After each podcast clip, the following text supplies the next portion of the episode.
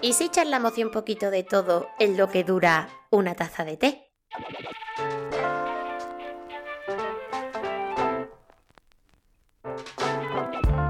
Bienvenido, bienvenida a una charla con té. Mi nombre es Aida y en la taza de té número 29 vengo a charlaros sobre relaciones tóxicas. Hoy charlamos en la compañía de Angélica y Stephanie del podcast No me digas que no. Sé que muchos de vosotros, nada más ver el título que, le, tenemos en este podcast hoy, ya le habéis dado forma humana, convirtiéndolo eh, en esa persona que seguramente ha sido la protagonista de vuestra historia más tóxica. No es noticia que en este tipo de relaciones tienen fecha de caducidad y de nosotros depende gran parte cuánto queremos que eso dure. No es algo poco usual, pero sí algo un tanto complejo de explicar según conceptos y por eso hoy necesitaba ayuda de dos personas muy especiales con las cuales comparto esta aventura de ser podcaster. Ellas, a través del suyo, llamado No me digas que no, cada lunes nos dan herramientas y audios súper inspiradores para sacarles el máximo potencial a nuestras vidas y me parecen ideales para abordar este tema. Angélica y Stephanie, Bienvenidas a este podcast. Hola, ¿cómo están? Hola. Qué gusto tenerlas por aquí, de verdad, porque además, eh, infinitas gracias a las dos, pero sobre todo, eh, Angélica, porque sé que el esfuerzo es aún mayor por el tema de la diferencia horaria, que tú andas por Chile. Sí, Chile. Aquí siempre traspasando fronteras, pero bueno, gracias a las dos por, eh, por estar aquí, porque me parecéis las más indicadas para abordar temas como estos. Gracias por invitarnos. Es una oportunidad súper buena y eh, aparte de este tema me parece súper interesante de tocarlo de, y de tres chicas distintas donde probablemente hay diferentes opiniones, seguramente una conclusión igual porque todas llegamos a la conclusión de que lógicamente no está bien. Pero genial de, compartir con ustedes, encantada.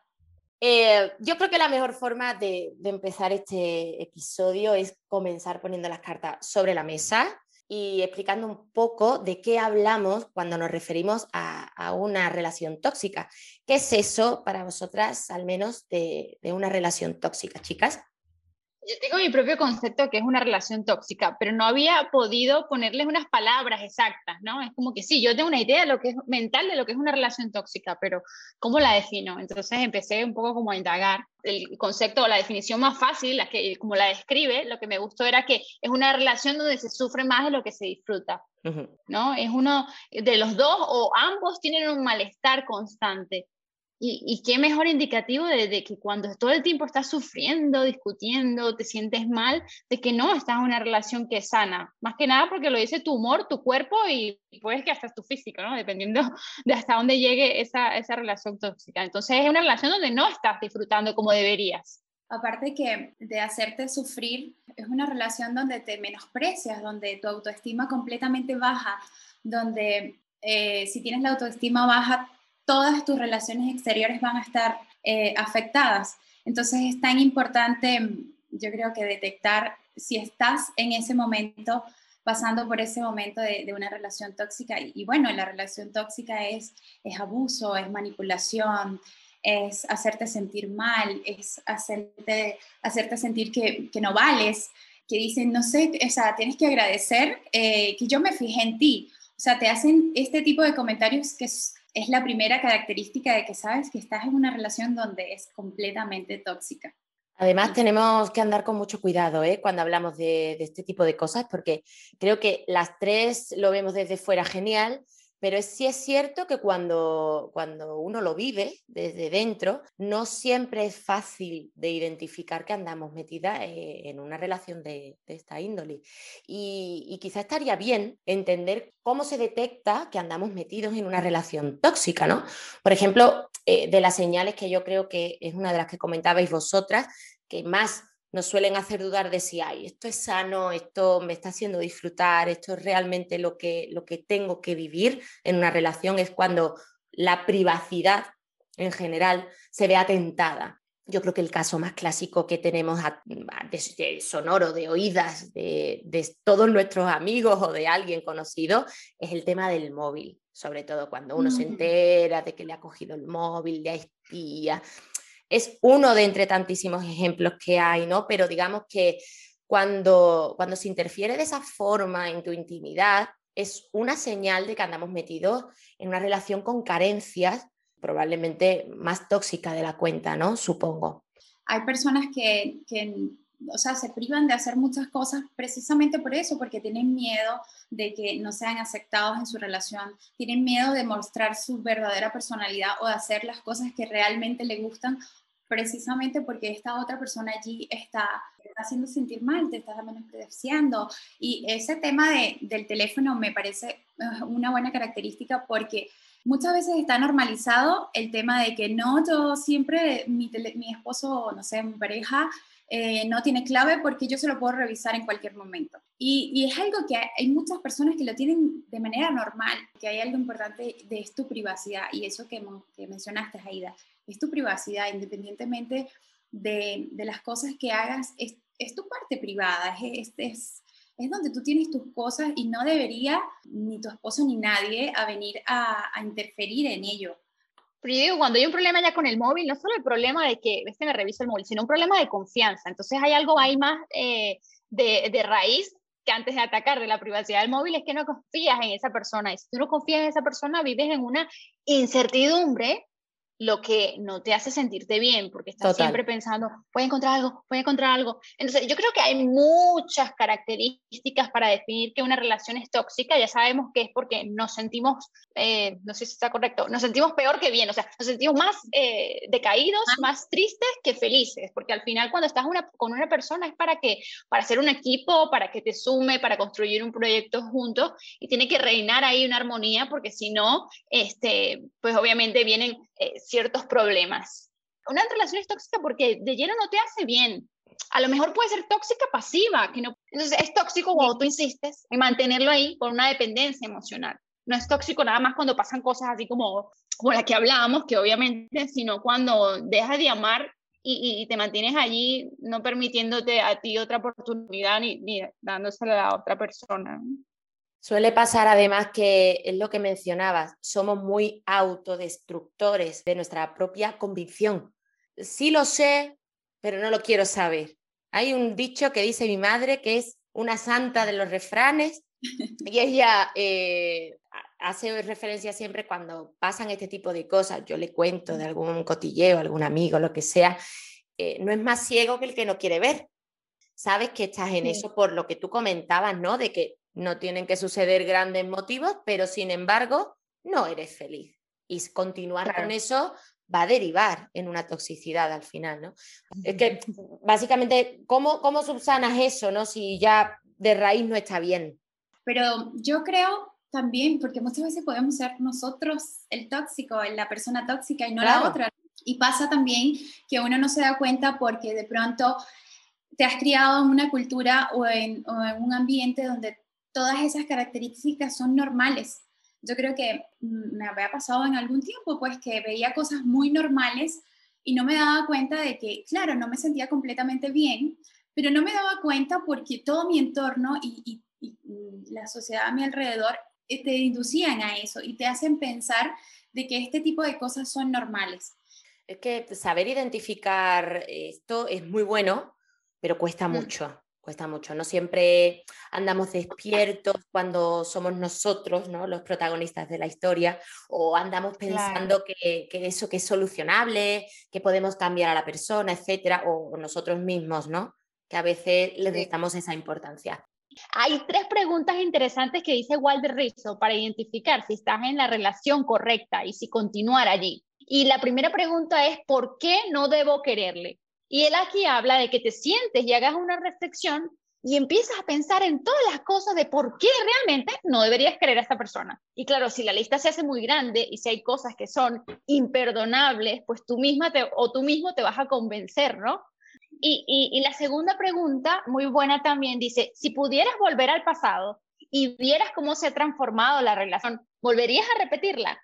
O sea, esto es que te hacen los ojos así, o sea, dice, pues si es mala, son preguntas que te respondes sinceramente porque te las, te las, te las estás haciendo tú mismo. Y la tercera pregunta, que también es muy reveladora, o sea, no son definitivas porque, claro, hay que plantearse otras cosas antes de dejar a una persona y cada quien es un mundo, pero Pero bueno, son preguntas que, de esas que, que te obligan a contestar la verdad. y, y, la, y la tercera pregunta es, ¿te gustaría que una persona que como la que tienes como pareja fuera pareja de tus hijos? ¡Wow! Total. Bueno.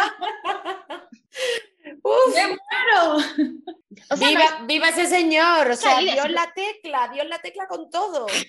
Walter Rizzo, claro, es el, el rey de, de, de, las relaciones, sabe mucho. Qué bueno. Es fuerte él, ¿no? Pero sí, tiene cosas que son muy buenas. Yo personalmente me siento muy identificada con, con, todo lo que hemos mencionado anteriormente, ¿no? porque yo he sido protagonista de una relación tóxica donde me he sentido atacada por la otra parte, ¿no? echaba sobre mí una toxicidad que no era la, la que yo necesitaba.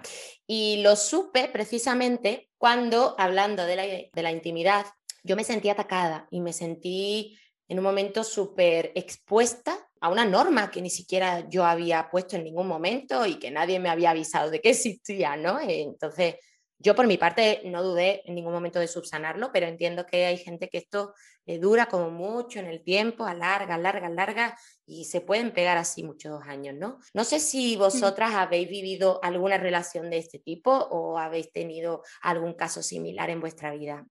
Mira cómo se ríen. Sí. A ver, yo he vivido una relación en la que duré tantos años que en un momento fui la tóxica, yo, porque yo creo que también se pega, ¿eh? ¿Eh? Porque tú estás con esa persona y claro, esa persona es tóxica y tú dices, pues tú le vas a responder igual. Muchas veces, eso, si no eres lo suficiente maduro y no, y no paras ahí, pues vas a empezar a actuar como la otra persona. Entonces duramos tantos años que, que, que, en un momento yo fui la tóxica.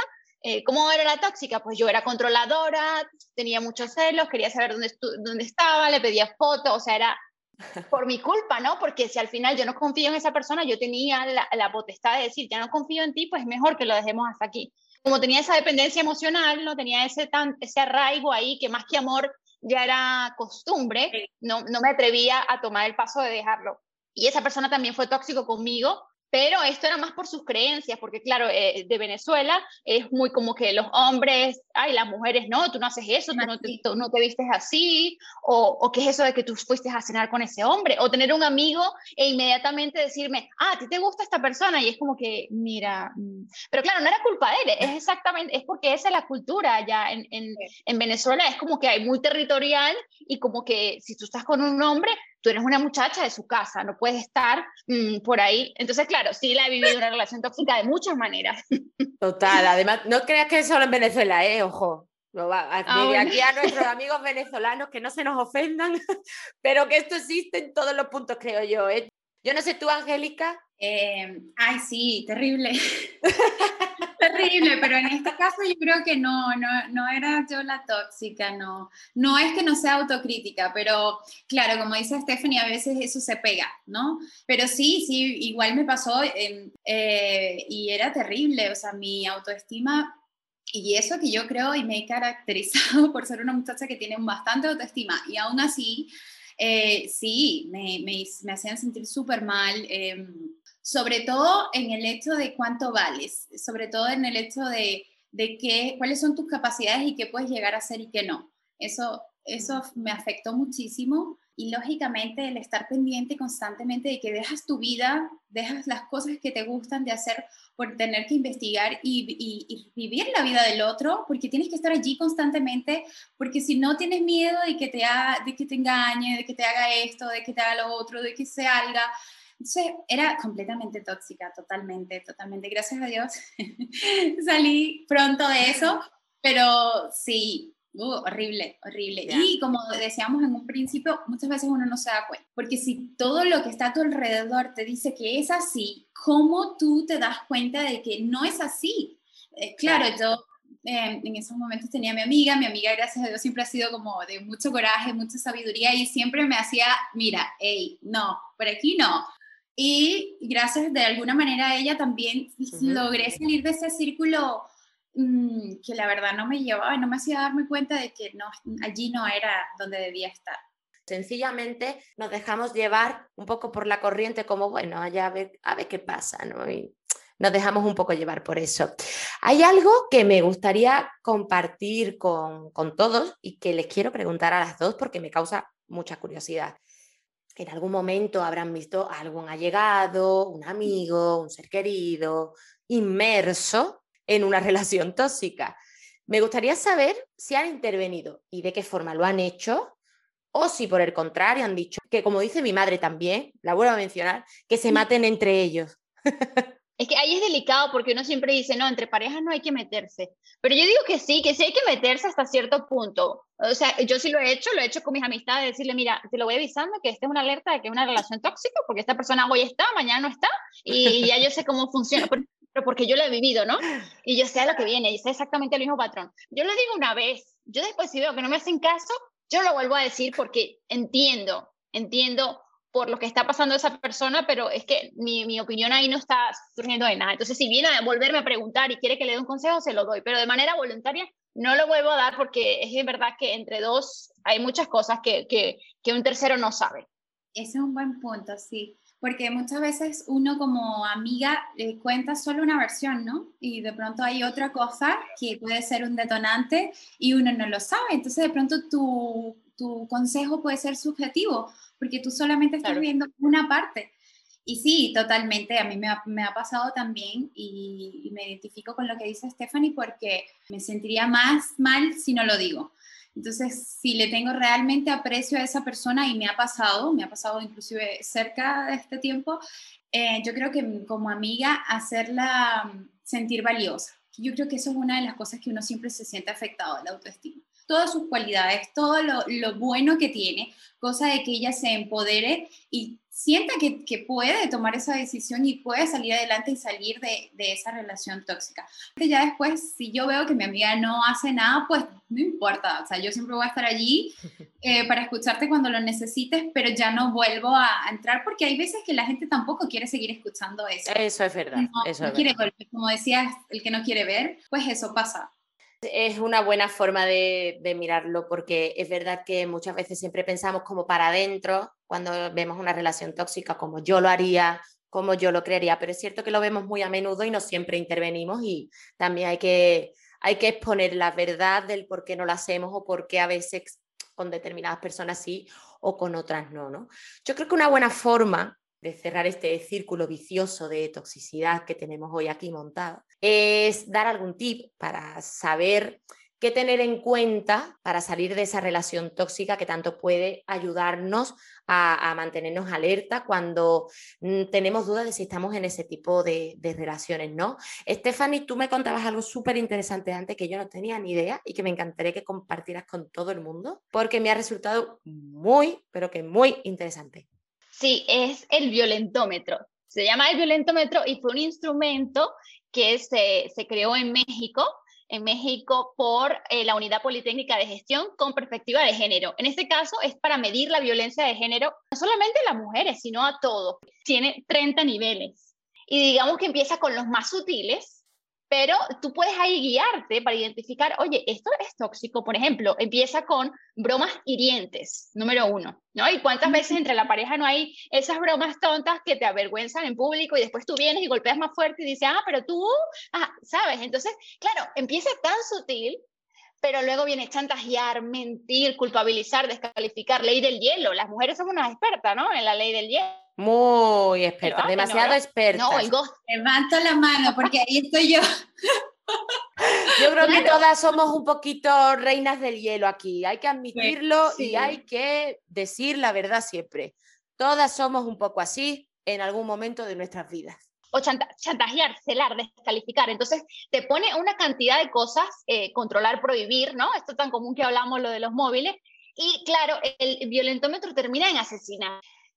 Y además de eso, de saber de cómo estás en una relación tóxica, porque siempre estás discutiendo, ¿no? Siempre reina es oh, el fastidio, la, eh, la, incomodidad, una ironía, no hay esa armonía. O sea, sufres, como lo decíamos al principio, sufres más de lo que gozas. Y yo digo que cualquier cosa que se repita de, de manera constante, cualquiera de estas 30, eh, puedes saber, estar segura de que es una relación tóxica. Escuchar esa vocecita interna que finalmente siempre sabe y acerta con lo que está bien y lo que está mal. A veces no la escuchamos, no la queremos escuchar, pero ella siempre está allí. Y es como nuestra conciencia que nos dice, mmm, esto, oh, ese, ese apretón de estómago que te, de algo que te pasa y te hace sentir mal, eso no está bien. Yo creo que hay que ser capaz de, pensar en lo que está por venir, porque ser capaz de cortar una relación tóxica supone un antes y un después eh, en la ilusión en la que vives, ¿no? Nos ayudará a pensar en cómo estaremos cuando todo esto pase, imaginándonos un futuro mejor y vernos mejor con otra persona, solo o sola, mm, solo conseguiremos que, que si lo vemos así, nos vamos a reafirmar de que estamos haciendo las cosas bien. Si miramos hacia adelante y nos vemos diferente a como estamos hoy, con diferentes actitudes, diferentes personas, diferente manera de afrontar la relación, es que donde estamos no es el sitio. Y cuando digo relaciones, incluso voy a meter aquí a esos amigos, esas amigas, todo, ¿eh? Va todo dentro. Porque también tenemos amigos que son más tóxicos de los que nos gustaría eh, asumir y, los tenemos ahí pues un poco por, no sé, yo hago el símil siempre con, con, ese recuerdo que tienes ahí en una cajita, que te hace sentir que, que, vuelves al pasado y te transporta a un sitio donde fuiste feliz, pero que ahora quizá no te sirve de nada, pero lo sigues manteniendo, ¿no? Y pasa mucho con las amistades, pasa mucho que hay amistades que las guardamos solo por tiempo no porque ya nos estén aportando realmente lo que necesitamos en, nuestra vida, ¿no? Y realmente el mirar hacia adelante y pensar, oye, esta persona va a estar ahí, va a estar de esta forma, quiero estar así realmente, puede ayudar también a saber que estamos tomando una buena decisión cuando de verdad queremos cortar por lo sano con una, con una relación tóxica. Claro, es verdad que eh, cual, eh, la del vuelvo al violentómetro, lo siento, estoy obsesionada, pero estas cosas también lo puede hacer un amigo, un amigo te puede chantajear, este, eh, puede prohibirte cosas como que, ah, ella me cae mal y tú si eres mi amiga no te puedes juntar con, e-". o sea, es que es verdad, o sea, relaciones tóxicas no solo pareja, sino en todo, como, como has dicho tú, Aida. También me gustaría recalcar algo que siempre hago cada vez que tocamos temas un poco así como más delicados y es que todo esto está genial, nosotros le damos luz, aportamos lo que desde nuestra experiencia, desde nuestra eh, vivencia con, nuestro entorno y demás hemos tenido y también basándonos en los datos que tenemos, pero esto no se tiene por qué hacer solo.